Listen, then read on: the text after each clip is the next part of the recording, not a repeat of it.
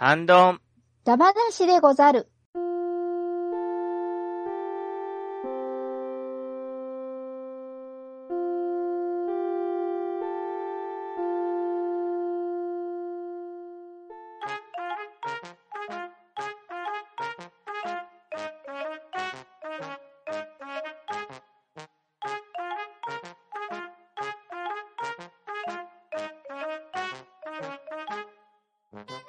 その昔、人知を超えた技と力と精神力を誇り、大義のために命を懸けて戦い抜いた男たちがいたという。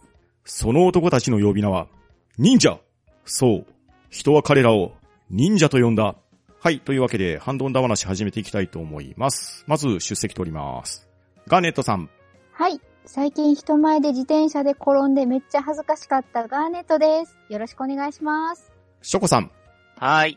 今日、カニ天丼食べました。ショッコです。よろしくお願いします。バッドダディさん。どうも、リスナーさん、バッドダディです。そして、パンタンでお送りしますが、はい。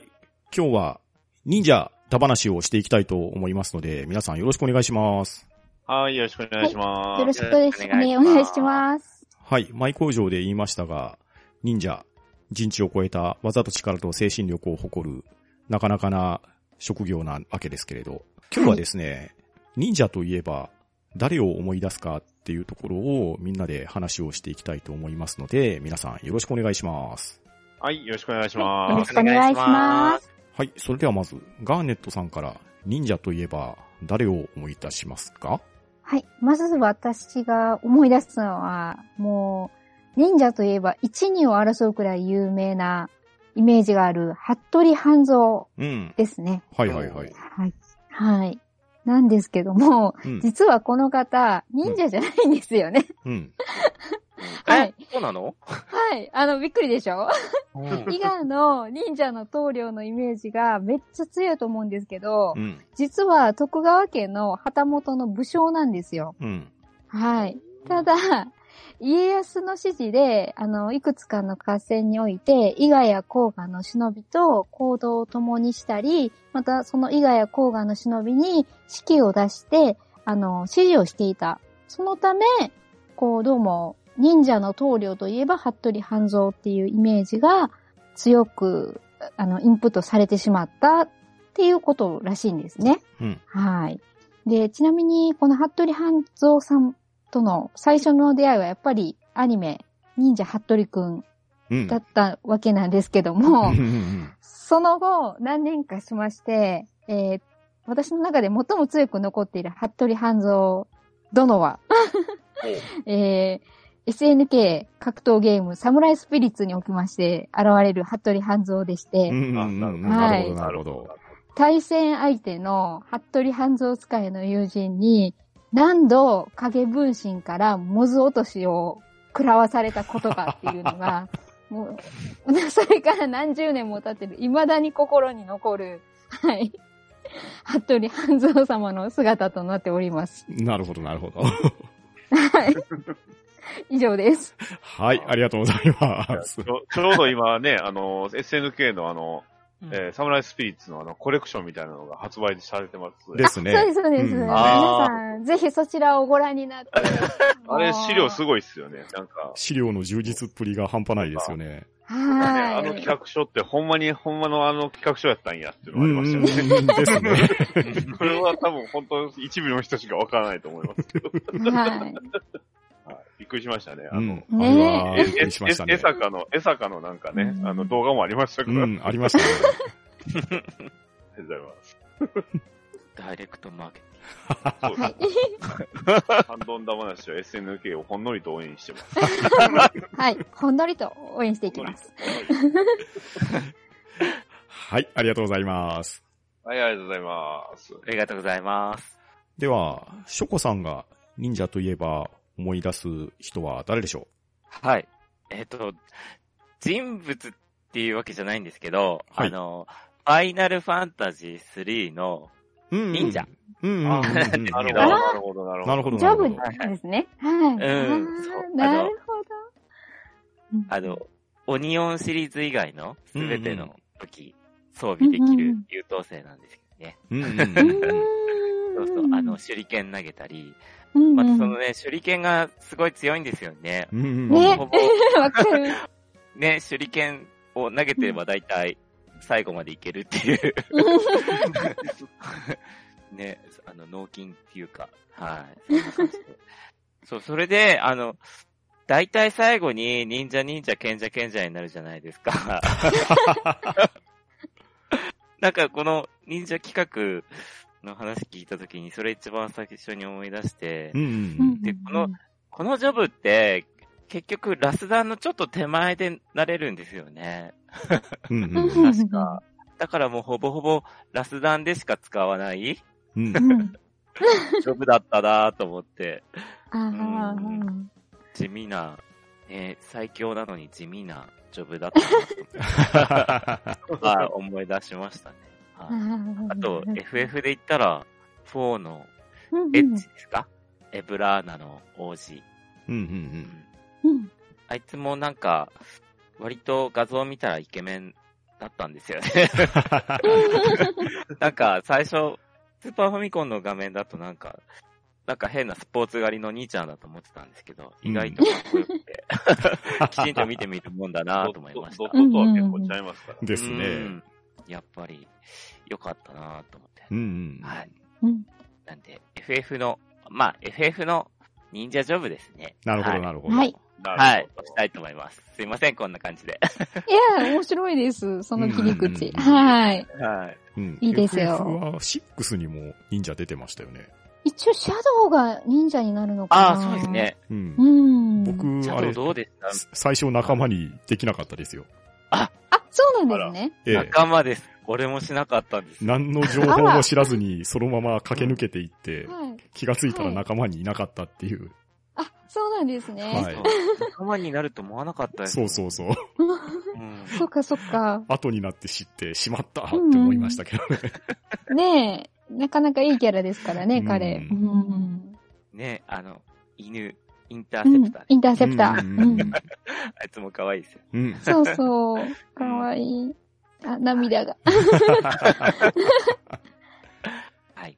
なんで、自分の忍者は FF の忍者でした。はい。はい。ありがとうございます。はい、ありがとうございますはい。では、続きまして、僕の忍者なんですけど、最近僕ですね、赤炉に激ハマりしてましてですね、おー、しょうがなか？ら声出しちゃいます？え いやいいですね。つい先ほどなんですけどうん、すべてのエンディングを見終えました。あおお疲れ様でしたお疲れ様です。はい。というわけで、僕がまず推したい忍者は、狼さんですね。うんうんうん赤炉の主人公、狼さん。あなるほど。そ、そういう名前なんもはい。いです。や、やってないのがモロバレス。うそうおお同じくです。やー、このゲームはね、実に素晴らしい。もう、もう激ハマりしてるので、言ってしまいますが、アクションゲームとしてですね、とても楽しいゲームなんですね。うんうんプロムソフトウェアです、ね。フロムソフトウェアのゲームですね。あはい。なので、とっても難しいんですけど、うんそこに心折れずに立ち向かっていって、その壁を越えた時がすごく気持ちいいんですよ。おーそして、まあ、忍者が主人公なわけですよ。で、はいゲーム的には、まあ、刀を使って、まあ、チャンバラをするようなゲームなんですけれど、うんうんこう、対戦相手の体感を削るっていうシステムがあってですね。で、それを使うと、相手のヒットポイントがどんなに残っていようが、忍殺って言って一撃死させるっていうシステムがあるんですよ。これがね、実に忍者っぽくて、しかもかっこいいんですよね。うんうんうんうんまあ、あの、後ろからこう、刀で串刺しにしたりとかして、なかなかな残虐表現ではあるんですけれど、はいはいうんはい。うんまあ、これが病みつきになるんですけれど、あの、はい。アクションゲームとしてだけじゃなくてですね、シナリオがやたらと素晴らしいんですよ、これ。ん。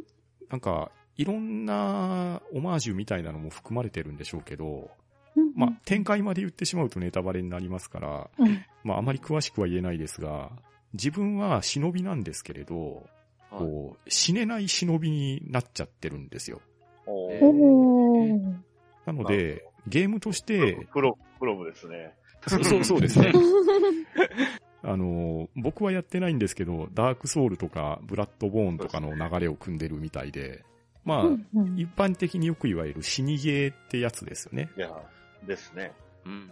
う。うんんあの、難しいので何回も死んでしまって、それをこう繰り返して乗り越えていくってやつなんですけど、うんその自分が死んでも死ねない体っていうところと、実にそこがマッチしてるわけですよ。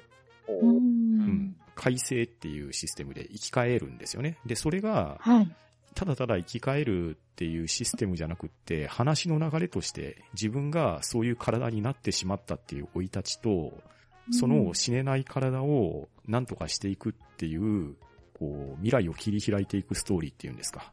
うんうんうん。そこが痺れるのと、あと、話の序盤で左手を切り落とされちゃうんですよ。おーおー。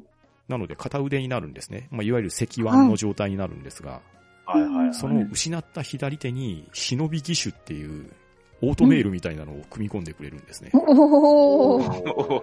あ、あの、鋼の錬金術師的な感じですよね。はいはい。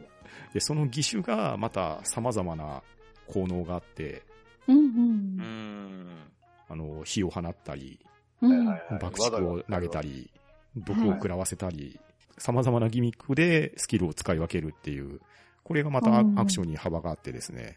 うん。で、その忍び義手にも、実は裏設定があってっていうような感じで、すごく深読みをさせられるんですよ。なるほど。ええまあ、さすがね、去年のゲームオブザイヤーを取っただけのゲームはあるなと、1年遅れで今更ながらにすごく感動してるんですけれど、ええまあそんな狼さんを自分の手足のように操れる、もう本当に忍者の動きをですね、えー満喫できはいるゲームとして、まあまず忍者といえば、今はこの狼さんを一番に思いついてしまいます。はい。はい。面白そう。うんいや、本当面白いです。ですねめっちゃ面白いです、これは。これどうですかね。パンダさんが次はブラッドボーンに行くのか、デモンズソウルに行くのか、ダークソウルに行くのか、これはちょっと見物ですね。ああ、ですそうですね。ね。なんかちょっと要チェックということで。なんかみもしかしたらさ、そう、ソルトサンクチュアリに行くかもしれないですけど。ああ、ソソルトサンクチュアリはすでに持ってますからね。やってましたよね。ええはい。というわけで、まあ、しょっぱなはゲームからですが、赤色の狼さんを推したいと思います。はい、ありがとうございます。ありがとうございます。はい。では、続きまして、バッドダディさんが忍者といえば思いつくキャラクターは誰でしょはい、ね。えー、忍者。ね、今回、まあ忍者ですよ。す。うんうん。僕のね、えー名前、バッドダディですよね。うはい。はい。はい。じゃあもうそのまま行きましょう。はい。忍者バットマン。ですよね。ですよね。ですうんよね。これ、この忍者バットマンなんですけど、はい。まあ、はい。映画やってましたわ。やってましたね。はい。はい。やってましたね。今回その映画の話はしないです。はい。なんと。というと、うん。あのー、久正人先生っていう漫画家の先生が書かれました、うんうんコミック版の忍者バットマン。なるほどこちらなるほどのちょっと話をしたいなと思いました。なるほど。はい。はい。あのー、ほとんどの流れは一緒なんですけど、うん。えー、まあこの方、なえー書いてある、何が有名かな？信長とか、えーっと、そうですね。あとは、あの、カムヤライドっていう、まあ漫画も書いてるんですけど、うん。あと、デザイン的には、あの、えーきゅまあ、戦隊もののね、敵のデザインとか、えーうんまあ、武器のデザインとか、そういうのもやってはるんですけど、うんまあ、とにかくこの人の漫画がうまい。うん。でうん面白いんですよねうんうん割とあの、ちょっと、なんですか、その、映画の方ではこう、説明不足やしてたなってところを、えっ、と、2巻だけ、まあ上下巻、えー上巻と下巻の2巻だけなんですけど、その2巻だけでしっかり説明してくれて、おで、ー若干その、うんなんですか、その、コミックの設定と映画の設定って、だいぶ違うとこおあるんですよ。うん。で、うん結構その辺はちょっと物議かもしたというか、まあ、アメコミ好きの中では、これおかしいんちゃうかって思ってたところを、割としっかりと補足というか、まあ、あの、コミック版に寄せてこられてて、うん。まあ、めちゃくちゃ良かったんですけどう、んうん。はい。なんとこの忍者バットマン、とある賞を取りました、最近。お、そううん。それがね、えーっと、本当にね、最近の、はい最近出た、えーっと、ニュースなんですけど、えー2020年の第51回星雲賞というものを受賞しまして、ああ、はいはいはい。はい。あの、星雲賞っっていうと、ちょっと僕あんまり知らなかったんですけど、まあ、いわゆる SF ですよね。うん。そうですね。うんえーの中では、日本の中ではもう一番長い歴史を誇る SF の賞でして、うんで、その星雲賞を、まあ、この、いろんな、えー作品取られてたんですけど、うんまあ、その中でコミック部門で取られたのが、この忍者バットマンだったんです。すごーい。おめでとうございます。ありあありがとうございます。何の立場かわかんない。はい。まあ他にもね、その、忍者バットマンの特に最後の、えーコミック版のその、まあ単行本版のエンディングとかもすごい良かったんですけど、一応雑誌はね、あの、ヒーローズっていう雑誌でやってまして、うんうんうん。だからあ、の、ね、島本和彦だ話でもね、出てきました。あの作品、うんねえっ、と、ヒーローカンパニーはいはい。も、えーまあ掲載されてた雑誌なんですけど、うんえ。ーまあ、それと、同時ではないんですけどね。あの、同じように。だいたいヒーローカンパニーやってない、ちょうどやってない時だったじゃうんん、だったんじゃないかなと思うんですけど。はい。で、まあ、そんな感じで出てくる、まあ、忍者バットマンね。えー、映画の忍者バットマンって名乗ったのは、本当最後なんだけなんですよ、実は。ただ、あの、コミック版もまあ最後だけではあるんですけど、ちょっとデザインが、っていうか、かなり全然違ってたんで、うんうん。僕はこのコミック版の方が好きやったなと。ああ、なるほど。あの、コミック版の忍者バットマンは本当に装備も何も、ほぼほぼ自分の着てる服だけっていうのがね、非常に良かった。うん。うんで、で、その、なんですかね、その、まあ、布をね、使ってこうマスクっぽくしてたりとかいうのはデザインがめちゃくちゃかっこよかったんで、うん。うんまあ、とにかくね、これはもう見てくださいとか読んでくださいとしか言いようがないんですけど、うんまあ、それだけあの、しっかりね、賞を取った作品ではあるので、うん非常に面白かったです。ただ、まあ、忍者要素があるかというと、ま、全く忍んでないんで。忍んでない。忍ぶ要素が一切なしっていうね。はい。だったんで、まあ、その辺はね、忍者の格好をして、すごい動くバットマンやと思ってください。まあ普段もそうやんって話なんですけどね。はい。まあそんな忍者バットマン。まあいろんなね、ジョーカーとかの、えーせえーキャラクターもすごい良かったんで、ぜひ読んでいただければね。はい。アニメの方は、まあ、あの、好きになったら見てください。好きな人は好きでと思います。ね。はい。うんということで、えー以上、えー忍者バットマンでした。はい、ありがとうございます。ありがとうございまます。はい、それでは2週目行ってみましょうか。ガーネットさんが忍者といえば思い出すキャラクターは誰でしょす。はい。私が、あの、忍者といえば、もう思い出すキャラクターといえば、この方、飛び猿ですうね。ああ、なるほど。はい。飛び猿。あのー、ドラマ、水戸黄門に出てくるうん。架空の忍者で、うんうんうん特定のモデルはこの方いないそうなんですよ。うんうんうんはい。で、ショコさん、ドラマっていうか時代劇の水戸黄門は見たことはありますか？あり、ありますよ。ありますか？ああ、よかあった。水戸黄あのはい。はい、水戸黄門ですよね。うん。に登場する一応忍者なんですけども、はいはいはい。あのーはい。あのー全然で、あの、この方ね、隠密っぽい感じじゃないんですよ。うん。ああ、そうですね。はい。一応、なんか、薬屋さんみたいな行商の、こ、か、コスチュームはしてるんですけど、あのー当時、祖母と水戸黄門を一緒に見てた私は、あんまりこの人忍者っぽい隠密的な行動をしないなと思って、こう、探ってこいって言われて、はみたいな感じで行くんですけど、その先での行動とかそういうのはむしろ見たことがなくて、で、どちらかというと、風車の弥七さんの方が、それっぽいシーンがあるぐらいの感じで、うん飛び猿って感じだったんですけど、あの、彼の最大限の見せ場は、主にラストの戦闘シーンにおける格闘なんですよね。で、しかもその格闘っていうのも、あの、素手なんですよね。普通、忍者って言えば、手裏剣とか、クナイとか、小立ちとかじゃないですか。うんうんうん。もうそれこそさっきね、パンタンさんがいろいろ言われてた赤狼のね、うんあの、あれじゃないですけど、いろんなギミックを使って戦うのが忍者だと思うんですけど、イメージとうん。して。うん彼は、まあ、あの、素手という格闘を主で戦っておりまして、登場シーンも、まず、襖や障子、壁を突き破って現れるんですね。忍ばないタイプです。はい。それで、もう、全力で敵を殴って叩きのめしていくんですけど、ある回で、突然、飛び猿が、もうそろそろ飛び猿出番かなと思ったら、なんと、床板をぶち抜いて現れたんですよ。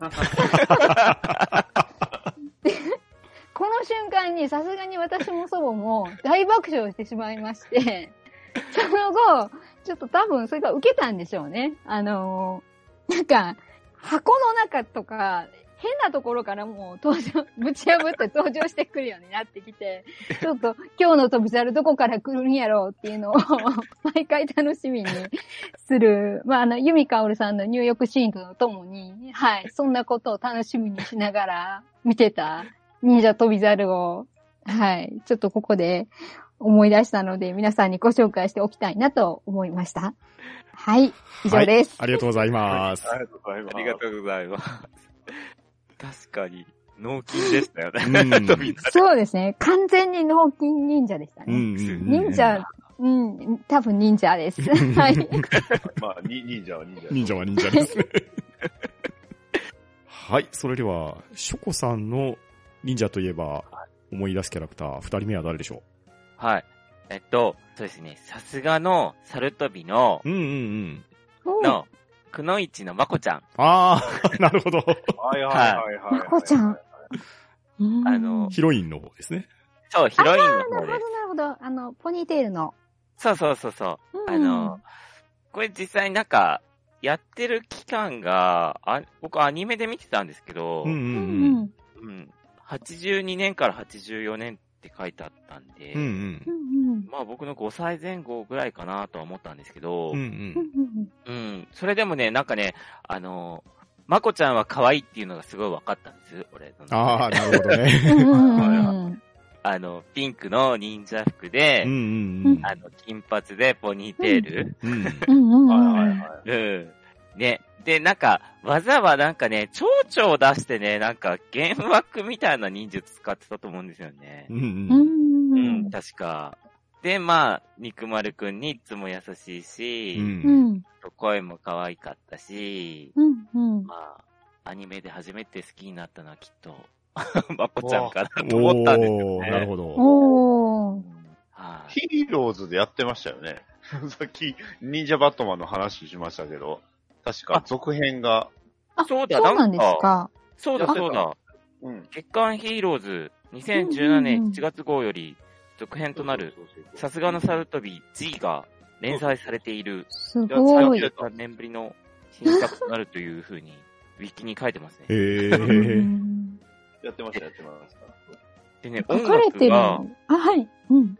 音楽が久石譲さんなんですう。ん。ええそうやったんです知らんかっすごい。アニメの方は僕あんまり知らない。た。うん。だってダディさんまだ生まれてない頃じゃないですか。ですよね。そうですよね。うそうなんんで。すよ、実は。はあ私、原作が細野不二彦さん？うん、ですです。はい。っていうことに驚きました、最初。あの、うんギャラリーフェイクの方を先に、あのああ。知ってたのでな、るほど、なるほど。はーい。へえーと思って。うんうんいや、だけどなんか、ストーリーとかあんま覚えてないんですけどね。まあ、基本ギャグ漫画でしたからね。うん。そうですよね。ええ私も神風の術しか。そうですよね。そうそうそう。好きと決めとキスですよ。なんで、まあ、一番古い記憶の可愛い忍者といえば、はい、うん自分の中ではまこちゃんでした。はい。はーい。はい、ありがとうございます。ありがとうございますありがとうございます。はい、では続きまして、僕が忍者といえば思いつくキャラクターの二人目なんですけれど、はい。小説、トッピンパラリのプータローの、プータローを押したいと思います。お、名前は知ってる気が。これはですね、僕の好きな牧目学先生の小説なんですけれど、伊賀の国の忍者の、まあ、少年と言いましょうか、主人公の。うんなんですよで、風太郎と書いてプー太郎って読むんですけど。忍者としては、あまり出来がいい忍者ではないんですよね。もっともっと忍者として長けている人たちがいる中で、うんうん。そこまで優れた技術はなかったんですけれど、肺活量がね、このプー太郎くんはかなりあって、で、それで。生き残ることができていたっていう、まあそういうキャラクターなんですよ。で、牧目学先生の小説なので、最初は出来の悪いながらも忍者として生きていましたっていうところからの導入になっているんですけれど、この話がですね、どんどんどんどん話が進むにつれて、すごくうん過酷な運命に巻き込まれていくんですね、プー太郎くんが。あら。ええで、そこの下りが、やたらと熱い展開なんですよ。ああ、なるほど。ドラマで見せる感じなんですね。ですね、時代的には、大阪の陣があったはところなんですね。だから、豊臣家が滅亡させられるところなんですよ。うーん。そこで、まあ、秀頼をこう助けるために、最後、大阪城に突入していくっていうような下りがあるんですけれど、今まで、その、あまり出来が悪かったプー太郎が、うんうん。もうあの、自分のね、やらなきゃいけないことっていうところに、まあ気づいてと言いましょうか、やらなきゃいけないって思い立って、まあ秀頼様を救いに行くっていう、もうここの下りになるとですね、もう読むのが止まらないようになって、本当にうん面白すぎて一気読みをしたって感じなんですけどね。まあそういう意味でも、忍者といえば誰を思い出すかって言ったらプー太郎だったんですが、うんうんこれがですね、なんで二人目なのかってところなんですよ。うん。うんうんうん。まあ、赤炉にドハマりしたっていうところもあるんですけれど、ただ、今になって思うとなんですけど、はい。牧目先生がこの小説を発表されたのが、2013年の9月なんですけれど、はい。このプー太郎くんと赤炉の舞台が、なんかね、すごく被るんですよね。へうんーへえ。土地は全然違うんですよ。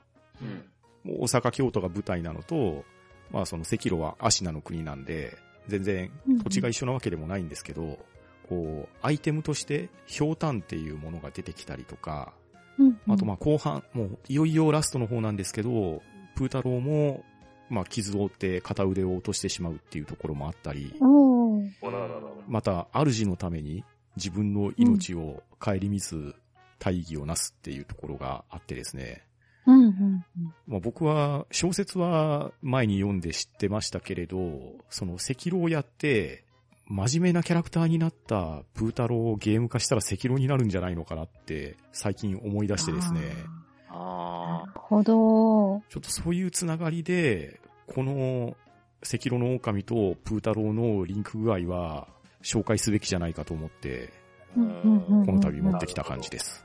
なるほど。ええなので、この小説本当面白いんで、ぜひ読んでもらいたいですし、はい。これを読むとですね、また、牧目先生の作品のプリンセス豊臣っていう小説がはいあるんですが、はいはいはい。はいありますね。こちらにもですね、関係性が生まれてくるっていう流れがあるんですよ。そうなんですね。ええうんあの、これを読むとですね、大阪国っていうのが、ああ、なるほど、はいそういうことかっていうつながりになってくるんで、うんはいえーえーそれも含めて読んでもらいたいですし、その歴史の裏に、あまり出来が良くなかったけれど、頑張ったプー太郎っていう忍者がいたんだっていう、そういうストーリー展開に、ちょっとでも興味があれば、本当に読んでもらいたい作品ですね。はい、という感じです。はい。はい。ありがとうございます。ありがとうございました。あはい。はい、では、バットナディさんの忍者といえば思いつきキャラクター、二人目は誰でしょう？はい。まあ、二人目と言いますか、まあ、四人おるんですけど、おえー、まあ、いわゆる、アメリカのね、ポップカルチャー、まあ、いろいろありますわな。うんね。まあ、バットマンもそうですし、ね。はい。えー、サメ映画とか、ね、恐竜とか、はい。えー、大体こうハマると皆さん、まあ、右習いじゃないけど、みんなそっち行く。ねはい。えー、まあ、そんな一つのポップカルチャーの一つでもあります。ね。Teenage Mutant Ninja Turtles。うん。ああ、亀忍者。なるほど。はい。来ましたえー激激カメですうんうね。んううんん。激カメ。はい。忍カワバンガうんら。そうですよ。ね、あの頃、カワバンガーね、えーピザ、ね、うんあとサーフィン。もうこれはもう三つも確実にね、アメリカのポップカルチャーですね。うんうんうんそうですねということで、まあ、基本、多分日本で有名になったのは、あの、アニメの方だと思います。やっぱりね、あのうん、軽快なオープニングのあのアニメ、すごい面白かったんですけど、もともとはコミックで、えーっと、ミラージュスタジオっていうところの出版から、まあ、出たコミックだったんですよね。で、うん初めはあの、うんこれ白黒やったんですよ。うんうん。で、それが、うんまあ、人気になり、えー、まあ、いろんな作品に、えー、まあ、実、アニメシリーズや実写映画とかいう風にあって、まあ、とにかくこの、えー、亀がね、忍者って全然繋がってないじゃないですか。うんうんうん。それもそのね、亀なんですけど、ほんまに亀なんですよね。ね普通の、その4匹のその兄弟の亀たちが、まあ、ニューヨークの下水で暮らしてたんですけど、まあ、そこにね、えーミュータジェンと言われる謎の液体をね、えー受けたことで、まあ、つ使ったことで、なんと、それが、ね、えーミュータ、まあ、た、たか、なんとか忍者になるというか、まあ、お師匠さんが忍者なんですよ。日本人のは、は、は、浜とよしさんという方がね、えーおるんですけど、まあ、この人もあの、実はあの、ネズミに変身させられるんですけど、まあ、そんな、えーね、えー師匠のもとで、えー暮らして、ね、えーそれを、こう、修行して、ごめんなさい、ちょっと、いろいろあの、媒体によってちゃうんですけど、ごめんなさい。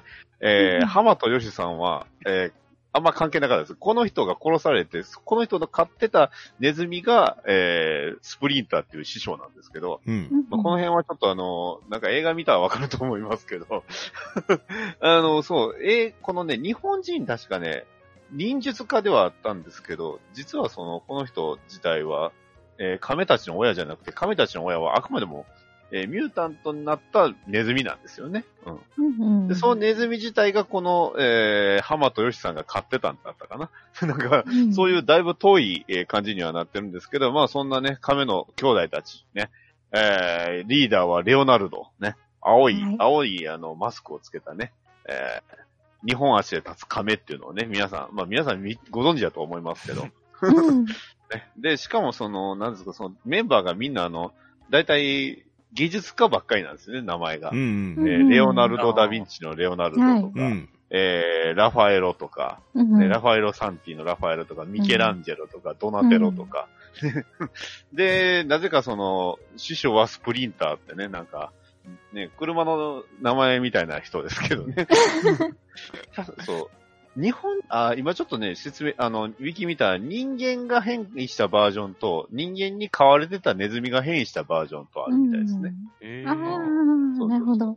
で、でえーっと、で、この前あの、2014年にあの、映画しましかしまして、そっちはだいぶぐっと亀に寄ったというか、うんうんコミックの方ってあんま亀って言われてもなんか、まあ、ちょっと気持ち悪いぐらいの愛嬌のある亀なんですけど、うんその、2014年のあの、ね、えーとある映画監督ね、あの、えートランスフォーマーのね、映画監督が、えーやられた、えー方の忍者タートルは、えー忍者タートルズの方は、ね、えーだいぶ大きいし、だいぶ亀っぽいというか亀なんですよね。リアルすぎるっていうね。それがね、まあとにかくでも、あの、かなり動きというかね、あの、アクションもかっこいいし、で、割とどれも僕映画としては好きなんですけど、まあ、あの、おもちゃがね、結構たくさん出てたんですよ。うんうんうんああ。で、その亀からこう変形させるおもちゃっていうのがね、僕も思ってたんですけど、えーさらにアニメの方はこう、より実はあの、ぐっと日本に寄ったね、スーパー忍者タートルズっていうかな。なんか、ちょっとこう、ロボットっぽくなってたとかね。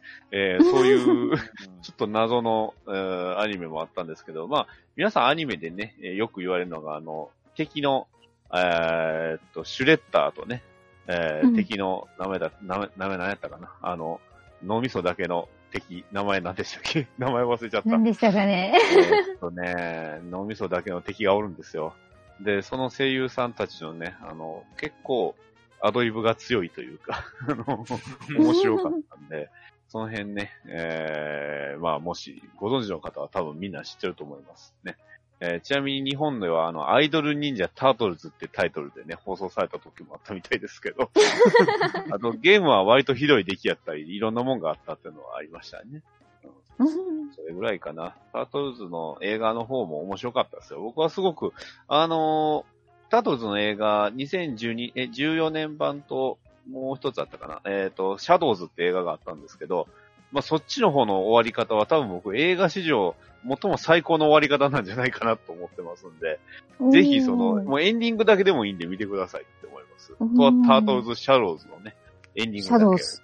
うんはい。ちなみにあの、コミアニメ、実はあの、バットマン VS ミュータント・タートルズっていうアニメも実はありますんで、うーえすごい。はい。あの、コミックも2冊出てますんで、はい。えー、バットマンミュータント・ニンジャ、えっ、と、ティーンエイジ・ミュータント・ニンジャ・タートルズが1、2と出てますんで、はい。ぜひそちらの方も見ていただければと思います。はい。ちょっとだいぶ、えー、なんか、バラバラな、えー、なんか、あ、今思いました。あの、クランゲです、クランゲ。あの、変な。ああ、はい。なんかそんな名前だったよな。源田鉄章さんがね、めっちゃ高い声でやるんですよ。そう。だから、その辺は皆さん、あの、ご存知だと思いますけど、みんな、あの、ね、えー僕はおすすめはね、えー、川番画ということで、これを押させていただきます。はい、ありがとうございます。ありがとうございましたありがとうございます。はい、それでは、忍者といえば思いつくキャラクター、二人ずつ紹介してもらいましたが、他にも思いつくキャラクター、ある人おられます？はい、はい、はい、はい、はい、はい、はい、はい。じゃあ、ガーネルさんから行きましょうか。私からですか？はい、わかりました。えっとですね。はい。えっと、私がもう一人思いつく忍者といえば、えー、風魔小太郎。おおー、ビッグネーム来ましたね。あ、ビッグネームですかビねッグネームですね。あれかと思ってました。うんあの、どっちかっていうと、マイナーかなと思ってました。もっと、小はい。太郎はビッグうネーム。ん、かなりメジャーどころじゃないですかね。はい。あ、そうですね。まあ、名前はすごい知られてるなっていうイメージもあって、うんうん私も名前はすごいよく知ってたんですけども、うん。あのー今回ね、その風魔小太郎を調べたところ、うん。あのー、五北条氏に仕えた忍者集団、もしくは一族の頭目が代々名乗っていたとされる名前なんですけども、はい。その、史実においてですね、うん風魔小太郎という名前が上がるのは、あの、18世紀前半にはい。書かれました、赤八州古戦録において、えー、北条氏配下の忍び、二極林伊之助の死として、風魔小太郎という名前が挙げられている、ただそれだけらしいんですよ。うん、うん、うん。えはいうんつまり、風魔小太郎が史実の中で名前が上がったのは、そこしかないと言っても過言じゃない状態みたいなんですね。ほうほうほうほう。はい。それが、なんでこんなにメジャーになったかっていうのは、江戸時代に、あの、三浦、えー、何ですかね、この人は。上信さんでいいんですかね。はい。っていう方が、あのー江戸時代の、いわいわゆる小説家みたいな感じで、うんあのー書かれた、あのー作品の中の北条五代記の中で、風魔小太郎を、あのー描いて、結局そのイメージが、今、どうも広まった結果の風魔小太郎みたいなんですよ。うん、なるほど。はい。だから、その、三浦上信さんが書いた風魔小太郎っていうのは、それこそ、あの、2メートル16センチもあり、筋骨隆々の、あの、まあ、いわゆる鬼のような、こう、すごい、凄まじい、あの、男で、うん。えー北斗の剣に出てきそうな感じです。そうですね。もう、で、200人の配下を従えていた、いたみたいな、そういう風に書いてあるんですけども、これは全部この方のイメージなんですよね。言うなれば。うん、うん、うん。はで、考えたときに、その、じゃあ実際の風魔小太郎って一体どういう人物だったんだろうっていうのが、もう本当に、あの、しほぼ記されてないような感じらしいんですよね。うん。どうも調べたところ。で、その、ほとんど名前がなく、しかも、その記録に残ってないっていうのが、逆に忍びっぽくて、闇の存在っていうか、ミステリアスっていうか、うん。はい。そういう風に感じて、まあ、今回、風魔小太郎さんを挙げさせていただいたんですけども、うん、うん、はい。この風魔小太郎さんと私が最初に出会ったのは、えー、某格闘ゲーム、ワイルドヒーローズ。かっこ SNK。はい。あれ ADK かな？あ ADK でしたかね ?SNK じゃなかったですかねネオジオでは出てました確かにネオジオ、うん。はい。の方で、ネオネオジオですね。うん。はいネオジオさんの方でね、あの、作られてた格闘ゲームの方で初めて出会って、うん割と使ってたキャラクターだったので、あのーはい、思い出がありまして、で、最近は、あの、FGO っていうスマホゲームの方でも、あの、我がカルデアでは大活躍してくれてる、という、あの、なかなか縁、縁があるなと思って、そう思うと、はい。風魔ブリゲ小太郎さんを、はい、そうですね。はい。はい。をね、ちょっとね、はい。こう、歴史の闇の中にいたリアルな忍者としてね、こう、ちょっとピ、とっぴんぱらりの風太郎とも似てるなとも思いながら、はい。お話しさせていただきました。以上です。はい、ありがとうございます。はい、ありがとうございあます。りがとうございます。はい、では、さっき手を挙げてくださったはいダディさん、どうでしょはい。まあ、あの、風魔小太郎というと僕の中ではあの、えー、前田慶次郎のね、あの、一万漂流記に出てくううるんうん。はい、はい小太郎を思。い出すんですけど、まあ、うんね、あの、原哲夫先生やったら、まあ、花の刑事だと思うでねますすけど。。うんうん はいうんただ、今回ね、えーそもそもオープニングの挨拶あんな感じにしとって、これ紹介せえへんのかいって言われてしまいますんで、はい。えー今回紹介しますのは、はい。忍者スレイヤーです。お、なるほど。ね。はい。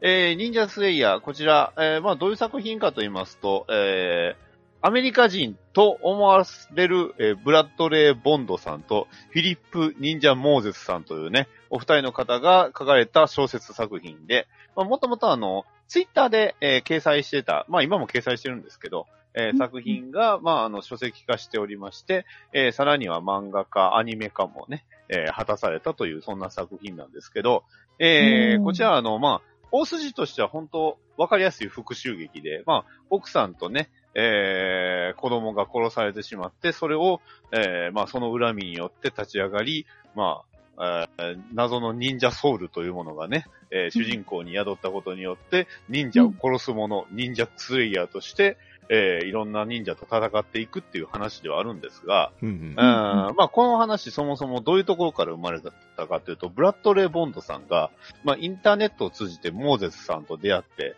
で、えーまあ、いろいろね、話をしていくうちに、忍者神話と北欧神話の類似点を、まずいち早く指摘したというふうに言われてます。はいえーこの時点でもうなんか頭痛くなってきましたね。はいえーそういう作品です。ですので、あの、正直言います。変です。ね。あの、まず言葉、まあ、まずね、あの、敵対する人物にも何々さんとか言うてね、えー、さんをつけますし、えーまず戦闘前にお辞儀を欠かしません。ちなみに、一回だけだったら、あの、お辞儀しないね、えー挨拶せずに、まあ、いわゆるアンブッシュからの攻撃も、えー認められます。ね。えー、アンブッシュね。で、大体あの皆さんね、こう、アメリカでは Jesus とかね、 Oh、Oh my God とか言いますけど、大体それはあの、ブッダに置き換えられてます。ね。例えば、おー、ブッダよ寝ておられるのですかとかね。あの、そういう言い方がスラングとして使います。うんうんうで、んさらにあの、大体倒されるとあの、ううわーとか、ぐわーとか言います。それも全部カタカナでそのまんま、うわーとかね。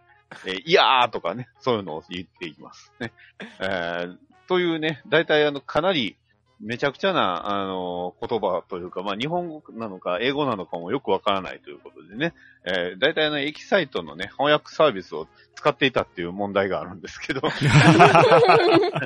ね、まあ、とにかくその忍者スレイヤー、まあ、えー見た目はね、ほんと普通にその頭巾被った、えーうん主人公、忍者スレイヤーは忍者なんですよ。ね。ただまあ、二箇所違うのが、あの、メンポって言われるね。まあ、要はあの、あ顔の頬につける、いわゆるマスクですね。マスクに、えー、忍、ね、忍びの忍と、殺って殺すって字が書いてます。うんで、えーあとはあの、服装は真っ赤っかです。ね。えー血の色ですね。は で、えー忍者スレイヤーの武器、ね。えーまず一番の武器は格闘術です。うんえー彼は刀使いません。ね。なぜかというと、あの、彼のね、えー妻子を殺した、えー、まあ、ダーク忍者ってやつがおるんですけど、そのダーク忍者が刀つく使ってたんで、えー、忍者スレイヤーは刀使いません。ね。その代わりあの、優れたね、えー、パンチやキックを使います。ね。うん、えー、まあ大体パンチキック一発でこう、普通の忍者は大体死にます。ね。あとはあの、スリケン。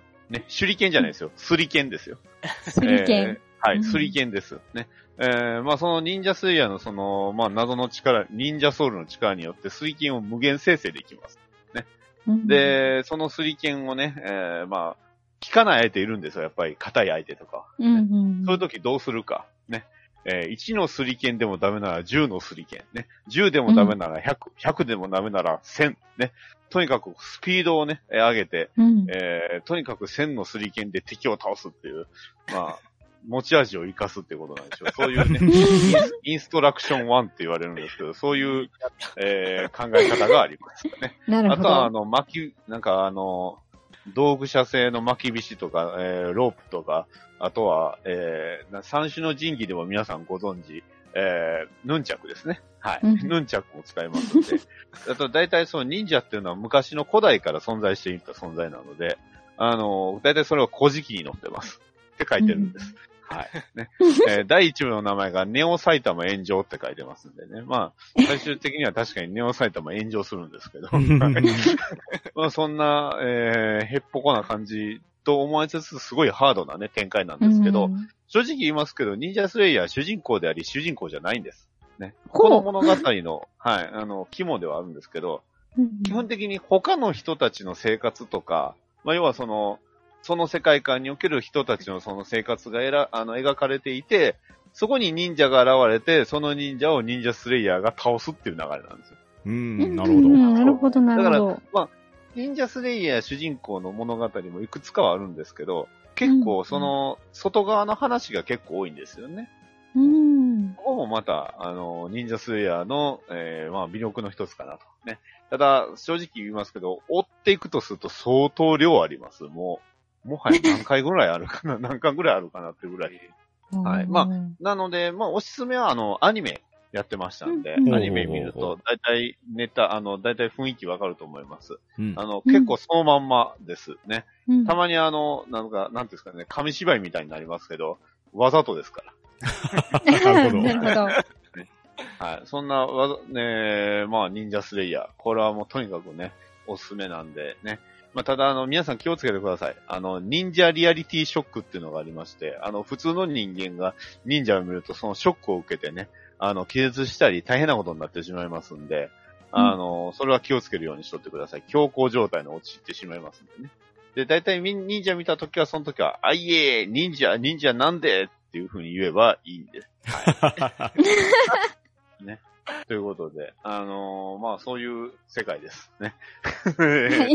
まあそういう世界なのでね、まあ、いつかね、あのー、まあね、さっきあのパンタンさんがあのー、ね、認札って言ってましたけど、ちょっとそこでこう、ぐぐっと来ちゃったんですけど。まあ、こっちも忍者を殺しますね。うんうん、あまあ、とにかく忍者が出てきて忍者を殺す話ではありますんで、うん、はい。あのこれを、忍者スレイヤーね、もし好きな方はね、えー、また、印刷語で、えー、ハッシュタグ、えー、半ばなでね、つぶやいていただければ嬉しいので、はい。よろしくお願いします。そんな感じですかね。はい。忍者スレイヤーは以上です。はい。ありがとうございます。はい。ありがとうございます。ありがとうございます。はい。それでは、僕が思いつく忍者なんですけれど、のっけからオープニングで語らせてもらった前工場がですね、はい、まあ、あれ、わかる人はわかると思うんですけど、島本和彦先生の炎の忍者マンのオープニングなんですけど、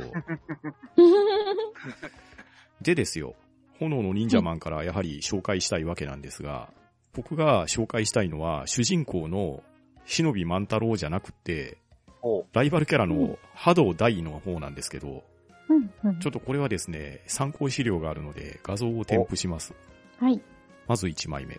はい。そして2枚目。この波動大というのはですね、ライバルキャラクターなんですよ。ライバルキャラクターで出てくるんですけど、はい。ちょっとこれどういう状態かがわからない。ええー、この方、必殺技と言いましょうか、忍法体手裏剣っていうのをするんですけど、自分が全身で手裏剣の形になって、そして、相手に飛びかかるという。ただ、これねわかりやすく言うと、ガーネットさんがさっき挙げられたワールドヒーローズで、風魔がやってたと思うんですよね。あの、両手両、あ両手にあの、クナイ持ってぐるぐる回ってたやつですね。はい。あれの発展系か、もしかしたらこちらが源流かもしれないんですけど、そうですね。これをですね、見せられるとですね、炎の忍者マンの中でも1、2を争うほどインパクトが強いキャラクターなんですよ。はい。よくわかります。えそうですね。確かに。そういうことになってます。ただ、すごいことになってるんですけど、これがですね、炎の忍者マンの主人公の忍び万太郎くんは、この彼が登場する直前に、必殺技真空かまいたちっていうのを覚えるんですけど、立ち筋から真空波を放つっていう、まあわかりやすく言うと飛び道具ですよね。はいはいはい。うんうんはい。この体手裏剣やるんですけど、真空かまいたちの前に一撃で破られます。悲しい。悲しい。えこんなに、こんなに全力で頑張ってるのに。そう。こんなに体を張って、自らを手裏剣と模して飛びかかるのに、何回やっても真空かまいたち、真空かまいたちでやられていくんですね。主人公そこは空気を読んであげて。相変わらず必殺技を繰り返すやつ。ええもうこれがね、実に島本イズムなんですよ。はい。間違いない。真面目にやってるんですけど、ギャグにしかならないってやつですね。いやー、本来だったらね、ええ島本和彦総選挙で炎の忍者マンも語りたかったんですけれど、はい。えーちょっと語る隙がなかったので、今回これをねじ込んでおきます。はい。はい。良いものを見させていただきはます。い。ありがとうございます。いいですね、これ。ええこれはなかなかインパクトありますよ。いや、そうですよ、これは。はい。なかなかできない、このいや、形は。これはできないでしょ。じゃヨガの先生でギリみたいな。しかもこのまま回って突撃しますからね。これ、でもどうなんでしょうね。真正面から見たら中元ですけど、横から見たらどう見えるんでしょう だって、まあ、平らな。ねこれはすごいな。これなかなかすごいですね。すごいですね。ええインパクトインが。パクトありますね。はまあ、あと他にもね、インパクトがあるキャラクターっていうとですね、おそらくこれ皆さん大好きだと思うんですけど、筋肉マンに出てきたザ・忍者。はいはいはいあい。ですね。うん。ね、当初、悪魔六騎士で完全に敵キャラで出てきたと思ってたんですけど、いつの間にかね、いいやつになってましたね。筋肉マンですから。えー、まあ、筋肉マンあるるあるですからね。えうんはい。まあ間違いない。とは、あれですかね。あの、バーチャファイターの影。影うん、影？あー影でしたっけ？名前。ね。うん。彼にもだいぶやられた記です記憶ね。があります。はい。まあ他にもねう、んゲームキャラクターでいくと、こいつ本当に忍者なのかなっていう感じもしますけど、ストライダー飛竜がね、実は忍者なんですよね。。忍者ですね。ええうんまあストライダーズっていうのが、一応忍者を前身としてるっていう集団なので、はいはい。ええまあそんな具合でね、一言に忍者と言っても、まあいろんなキャラクターがいるなっていうのが今回話してうん。再確認できましたね。できましたね。すごかったです。己、己邪気をって いう。重剣伝ですけど。ですね。はい。まあそんな中、忍者といえばですね、やはり忍術であるとか、忍び道具とか、いろんなものを使ってっていうのがイメージあると思うんですけど、はい。はいはいはい。どうでしょう？使ってみたい忍術とか、忍び道具とか、ありますでしょうか？ガーネットさんからお願いしていいですか？はい。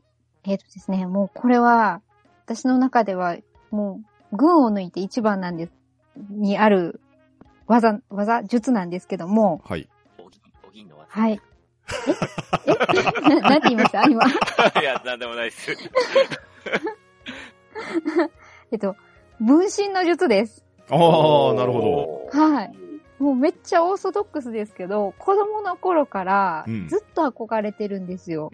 ど。で、特に、あの、いわゆる自分がめっちゃ素早く動いて、うん。ここにもいるよ、ここにもいるよ、ここにもいるよって思わせる方の分身の術じゃなくて、うんうん。自分自身が本当に複数人に増える方の分身の術おをー。味わってみたい。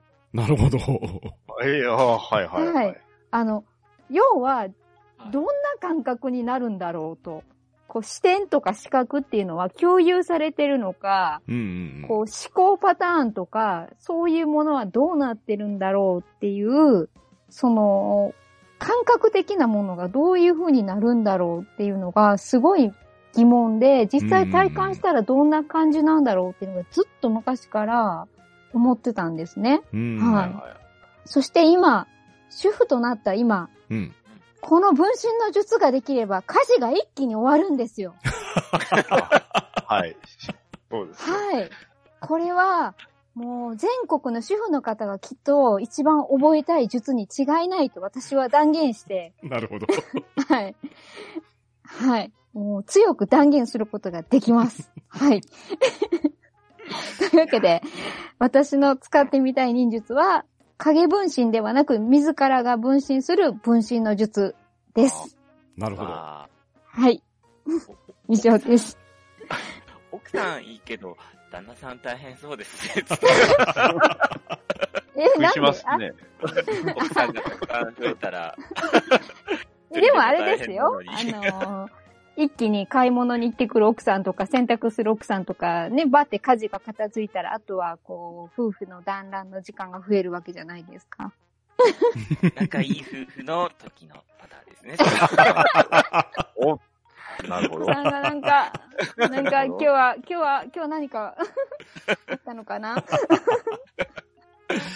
じゃあ、そんなショコさんが使ってみたい忍術は何でしょう？いや、いろいろ考えて、何ですか？水遁の術みたいな、うんはいうん。あれじゃないですか？あの、うんうん、木の中に入って、こう、うん。竹で息をする。はいはいはいはい。いや、あんなのやってもしょうがねえしな、とか思いながら、いろいろ考えたんですよ。うん。で、うんまあ、服部くんの、うんあの、ムササビの術もいいかなと思ったんですけど。あそこまで体柔らかくないなと思って、あの、あれ、足、足の指かなんかで、なんかマットをやるじゃないですか。風呂敷挟んでね。あ、そうです。はい。あれ俺絶対落ちるなと思ったんです、途中で。外れ相て。当の筋力必要ですからね、はい足の指に。う。うんん。いや、で、あー、服部くんに出てくる、あの、金縛りの術？うんうんうんうんうん。あるじゃないですか。うん。うん。あれ、はいいいなと思って、あれなんかきっと最強なんじゃないかなと思って、うんあれを、あの、あの、ムカつく上司にかけて、はいはいはいはいあの自分で、こう、ね、暗殺したりするのちょっとかわいそうなんで、うん。あの、パン1で放置して、うん社会的に摩擦するパターンで。おっと。おーっと、なるほど、がショコさんが、だいダーク、ダークショコさん。ダークサイドに今日は 落ちかけてますね。忍び、忍び会だけやっそうです。忍び感て。はい。はい。そういうね。なんでうん。そうです、そうです。なんで、命は奪わなくても、うん。社会的に摩擦と思いまして、はい。金縛りの術でいきたいと思います。はい、ありがとうございます。ありがとうございます。ありがとうございます。大丈夫なんですかね。ショコさんの闇のオーラが、そうっす はい、じゃあ続きまして、僕がやってみたい忍術なんですけれど、はい。なかなかね、思いつくのは思いつくんですけど、実際やってみるとなると大変だなっていうのが多いんで、うん。ここはですね、忍者ジャジャマルくんが呼び出してたガマパックンに乗ってみたいなって。思うんですよ。うんうんうんうん。ね、あの、カエルを呼び出して敵を食べてくれるってやつね。うんうんうんうん。リアルにやるとなかなかね、グロテスクな感じはしますけれど、そうですね。はい。でもちょっと、なかなか楽しいかもしんないなと思って、あれをやってみたいなとうんうんうん思ったんですね。うんうなるほどん。あとですね、まあ、これゲームの中の話なんですけど、最初に紹介した赤狼ですよ。はい。はいはい。ああれで、まあその忍び義手を使っていろんなスキルが使えるっていう説明したと思うんですけど、はい。うんうんサビ丸っていう敵に毒を食らわす義手があるんですよ。うんうんええこれがですね、まあいろんなプレイスタイルがあるんですけど、僕はどうもそのサビ丸っていう義手がとっても好きでですね、はい。うんはい。敵に毒を食らわせて、敵は毒を食らったらヒットポイントがどんどん減っていくんですよ。うんうんで、その毒殺するっていう戦法をね、結構使ってたんですね。クリアするまでにおいて。うんうんで、まあ、よくプレステ4で気が向いた時に配信しながらやってたんですけれど、あの、パンタンさん毒殺好きですよねとか、タナトスハント好きですよねとか言われてたんで、ああ、ああ、そうなんですね。これはなかなか自分のプレイスタイルとしてマッチしてたんだなっていうので、えーサビ丸を押しておきたいと思います。うんうんはい、では、ダリーさんが使ってみたい忍術などは何でしょうか？ああはい。あの、いろいろ忍術、まあ、ありますし、まあ今までね、皆さん紹介してもらったのあるんですけど、で、ちょっと僕探してたんですよ。何がいいかなと思って。うんうんで、ね、いっぱい忍者出てくる話がいいかなと思って、まず一つ目に、まあ検索したのが、あの、バジリスクやったんですけど、はいはいはい。うん。正直言うと、バジリスク一つとしていい、使いたい忍術がないっていうことになりまして、結構怖いですからね。そう、目飛ばしたりとかね、うんちょっと、ちょっと、ちょっと、残忍なものも多いんで、うん。まあ、ここは、まあ、じゃあもう一つ忍者多くね、出てくる作品ちょっと見ようと思って、あの、見つけたのが、うんえー世界忍者戦ジライアの、えー主人公山地東藩の使う、えー時効真空剣ですね。はい。あの、世界忍者戦ジライアってもう名前聞いただけで頭痛なるんですけど、あの、まあ、ね、あの、世界忍者戦っていう具だけあって、いろんな忍者が出てくるんですよね。あの、忍者って言っていいのかわかんないような忍者がいっぱい出てくるんですけどね。あの、どう見てもね、あの、きナイトね、騎士のようなね、うん馬乗った忍者うんうんあの、いろんな出てくるんですけど、まあそんな中でその主人公ね、えーっと、まあ、が使うその、まあ、地雷やってね、えー変身して使う必殺技がこの時効真空剣なんですけど、あの、時効真空剣って言ってこうね、あの、言うと、刀があのレーザーになるんですよ。うんうんで、敵を倒すんです。うん。うん。はいはい。で、大体消滅するんです。うんめっちゃ強力なんです。うん恐ろしい。ね。はい。まあ、それをどう使うんかっていうのは思いつかなかったですけど、でも、みんな地雷やあれかっこいいじゃないですか。うんまあねと、いうか、じ地雷やになりたいな。まあ一応ね、メタルヒーローシリーズですからね、あれも。そうですね。うんメタルヒーローっていうか、宇宙人じゃないと使えないっていう設定なんでね。あれ 完全にそのメタルスーツなんですよね、あれ。うんうんはいはい。なんで、まあ、時空進行権ね。まあ、これはもうめちゃくちゃかっこいいんで、あと、まあ、最近とは言う言いにくいから、あの、手裏剣戦隊ニンニンジャーにもね、えー、まあ、これが出てきたんで、ああ、うんそうああ、懐か。かしいなと思って。特撮系っていうのもすっかり忘れてましたが、ありましたね。特撮系なんですよね。仮面ライダーはあんまないんですけど、うんあの、うんね、戦隊系だとニンニンジャーとか、カクレンジャーとかもそうですかね。カクレンジャー、カクレンジャーのオープニング好きですけど、うんはい。うんはい。いう、いろんな忍者もんあるんで、ただまあ、世界忍者戦士ダイヤだけは、どこが世界なのか、どこが忍者なのかっていう、なんとも言えんな。い や敵にロケットマンとかね、いましたからうね。ん。ワイルドとかね、そうどこが忍者なん？て、いうのもありましたんで、まあそんな世界忍者戦ジライヤね。オープニングめっちゃかっこいいんで、はい。あの、ぜひ見ていただければ。ちょっと前にね、あの、YouTube でやってたんで、僕それで見てたんですけど、まあ、うんなんか、なんすかね、えーすごい独特のた、なんか、雰囲気をずーっと維持してるっていう感じなんで、うん。うん。はい。まあ、このは割とおすすめです。はい。というわけで、ね、使ってみたい、えー、というか、なってない、みなってみたいのは、世界忍者戦ジライアのジライアですね。はい、ありがとうございます。ありがとうござあいますりがとうございました。はい、それでは今日は多種多様な忍者について話をしてきたんですけれど、リスナーの皆さんも忍者といえば思いつくキャラクター、もしくは自分が使ってみたい忍術や忍び道具などありましたら、ハッシュタグ半ばなでつぶやいていただけるとありがたいです。それでは今日は皆さんありがとうございました。はい、ありがとうございました。ありがとうございました。は、うん。と、ん、だ、ば、な、抜き足、差し足、忍び足。さよなら爆発資産、慈悲はない。